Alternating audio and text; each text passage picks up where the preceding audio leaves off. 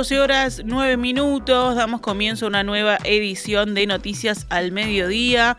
En este jueves, que es 29 de septiembre del año 2022, vamos con la información, lo que ha sido el tema del día y de esta semana, y que seguramente tenga más novedades en las próximas horas. El presidente Luis Lacalle Pou pidió al Ministerio del Interior que disponga una investigación administrativa de urgencia para saber por qué los antecedentes penales del ex jefe de custodia personal, Alejandro Astesiano, no aparecieron en dos informes que le fueron elevados al mandatario en el año 2020 y 2021. Además, se solicitó el legajo de todos los funcionarios que hoy se desempeñan en seguridad presidencial. Ayer surgieron más novedades sobre el historial de Astesiano, formalizado el martes por su presunta participación en una organización criminal que se dedicaba a falsificar documentos que permitían obtener luego pasaportes nacionales. Se supo que en marzo de 2013 Astesiano fue procesado con prisión por un delito continuado de estafa. Aquellas actuaciones estuvieron a cargo del juzgado de cuarto turno de Maldonado y la reclusión, que duró cuatro meses, se cumplió en la unidad 13 Las Rosas. Un año más tarde, en 2014, Astesiano fue condenado definitivamente por ese delito a una pena de 18 meses de prisión, pero no volvió a la cárcel por el descuento de la preventiva y otras medidas cautelares. En el año 2002, Astesiano también había sido procesado por estafa, pero sin prisión. En un comunicado emitido ayer, el Ministerio del Interior aseguró que en 2020 y 2021 informó oportunamente al presidente de que la ficha personal de Astesiano carecía de antecedentes penales. Pero sorpresivamente, dice el comunicado, en la ficha personal actual de Astesiano sí figura el antecedente penal por la causa de 2013. Ante esta inconsistencia, el ministro Luis Alberto Heber dispuso una investigación en la Dirección Nacional de Policía Científica para saber quién o quiénes alteraron la información, es lo que dice el comunicado del ministerio. Este comunicado, este texto fue emitido minutos después de la hora 21 de anoche. Poco después, el diario El Observador publicó que Astesiano también fue indagado por la policía en enero de este año, 2022, algo que también era ignorado en el gobierno. El ex jefe de seguridad de la calle Pou fue indagado el 17 de enero de 2002 por el Departamento de Investigación e Inteligencia Criminal de la Dirección de Investigaciones de la Policía Nacional por aprovechamiento de la falsificación. El lunes pasado, en conferencia de prensa, la calle Pou sostuvo que su ex custodio no tenía antecedentes penales. Sin embargo, el martes el presidente dijo que se enteró por la prensa de que sí los tenía. Indicó que al principio de su mandato fue informado solo de anotaciones policiales de Astesiano y que si hubiera tenido conocimiento de los antecedentes penales, él habría tomado otra decisión respecto a su continuidad. La bancada de senadores del Frente Amplio comenzó a analizar ayer alternativas para que el gobierno brinde explicaciones en el Parlamento sobre este caso.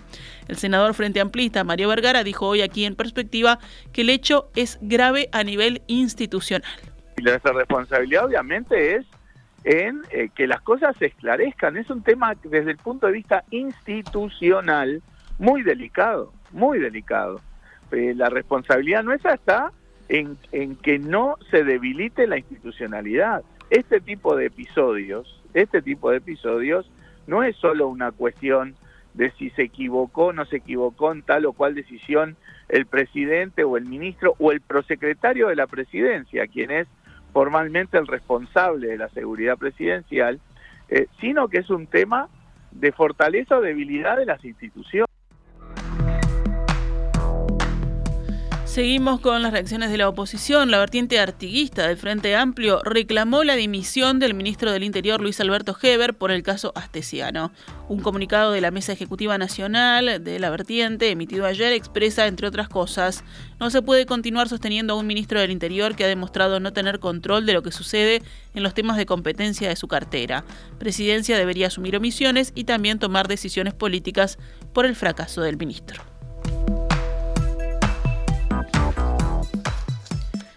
Nos vamos con otros temas. Docentes y gremiales estudiantiles ocupan hoy la Facultad de Arquitectura, Diseño y Urbanismo en reclamo de más fondos para la Universidad de la República mientras se discute el proyecto de rendición de cuentas en el Senado. Mientras dura esta medida, se están dando clases en la vereda y en la calle del frente de la Casa de Estudios. La leyenda exceso de recortes, bajo el formato de advertencia octogonal que se aplica en los envases de alimentos, está en una de las pancartas. Otra leyenda apunta directamente, el gobierno congela el presupuesto de la UDELAR. El senador nacionalista Jorge Gandini anunció este martes que se incrementará el presupuesto de la universidad en 160 millones de pesos para atender el pedido del rector Rodrigo Arim.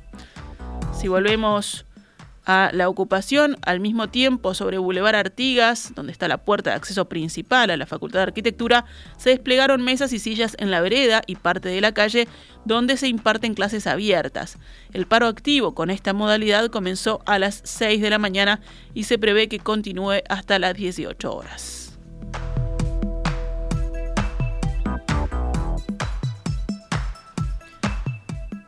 Mañana, viernes 30 de septiembre, como cada último viernes de este mes, se desarrollará la Marcha por la Diversidad y la Intendencia de Montevideo brindó detalles a tener en cuenta sobre los cortes y desvíos que tendrán lugar desde las 19 horas e irá desde la Plaza del Entrevero esta marcha hasta la Plaza Primero de Mayo.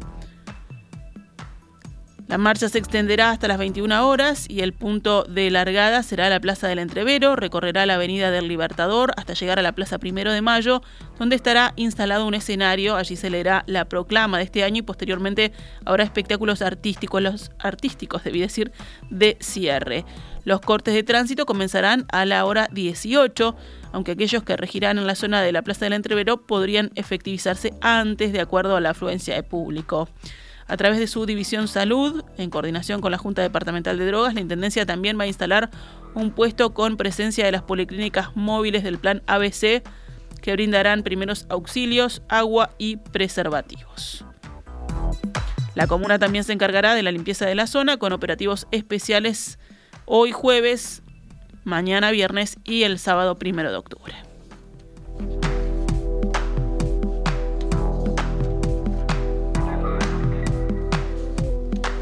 Nos vamos ahora al panorama internacional. Ciudadanos rusos preocupados por un posible cierre permanente de la frontera tras la orden de movilización de Moscú para la guerra en Ucrania están huyendo a Finlandia por el principal puesto fronterizo de Valima. La tarea se vuelve más complicada tras la decisión del gobierno finlandés de cerrar la frontera a partir de la medianoche de hoy a todos los rusos provistos de visado de turismo europeo para el espacio Schengen. Al ser consultado por los numerosos rusos que huyen de la movilización, el ministro del Interior indicó que los pedidos de asilo serán evaluados caso por caso. Desde hace una semana, y después del anuncio de movilización parcial hecho por el presidente ruso Vladimir Putin, el número de ingresos por la frontera terrestre de 1.300 kilómetros casi se duplicó a pesar de que ayer hubo un freno. Entre 7.000 y 8.000 personas cruzan cada día la frontera, la mayoría por el paso de Valima, el más meridional. Sus puertas grises se han convertido en un punto de tránsito para miles de rusos que van al exilio, como ocurre también en Georgia, Kazajistán o Turquía.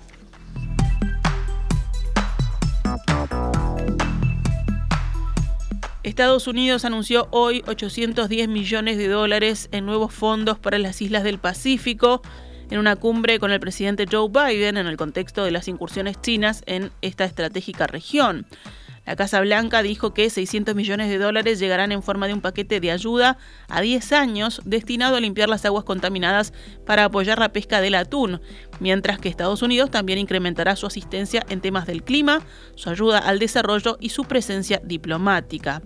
Biden hablará más tarde en esta cumbre sin precedentes con las naciones insulares del Pacífico, a la que asistirán 12 jefes de Estado y de gobierno.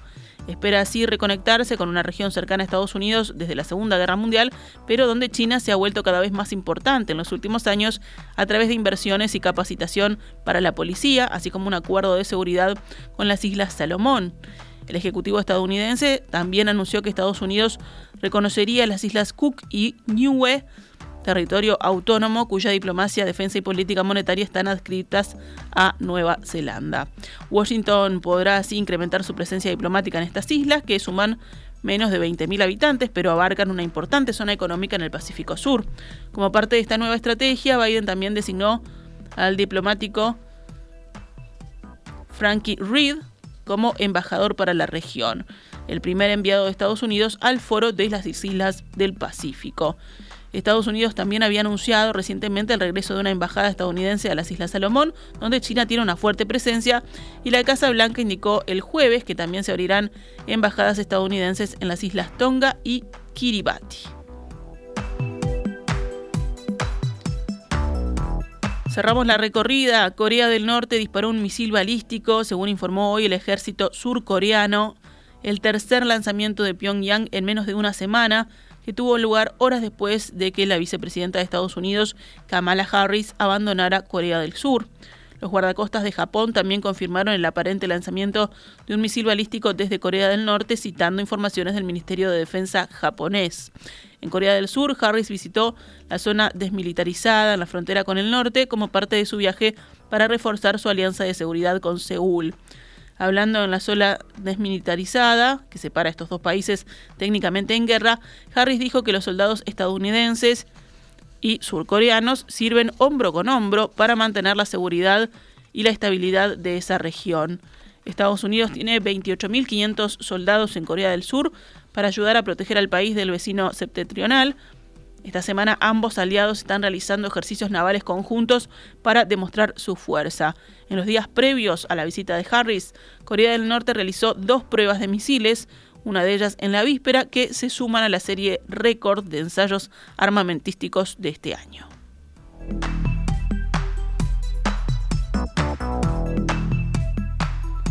Nos vamos con deportes. Peñarol le ganó por penales anoche a Boston River y se clasificó a cuartos de final de la Copa AUF Uruguay. El arquero aurinegro, Tiago Cardoso, que ayer fue titular, atajó tres penales y logró que terminara con festejos la jornada del aniversario número 131 de Peñarol. Defensor Sporting y Montevideo City Torque también avanzaron a cuartos de final. Los resultados de ayer, bueno, Peñarol 4, Boston River 3, definición por penales. Montevideo City Torque 5, Cerrito 3, también definición por penales. Y Defensor Sporting venció a River Plate 2 a 0. ¿Cuáles serán los cruces en los cuartos de final de esta Copa AUF Uruguay? Defensor Sporting Liverpool, Montevideo City Torque Progreso, Rampla Juniors La Luz y Peñarol Plaza.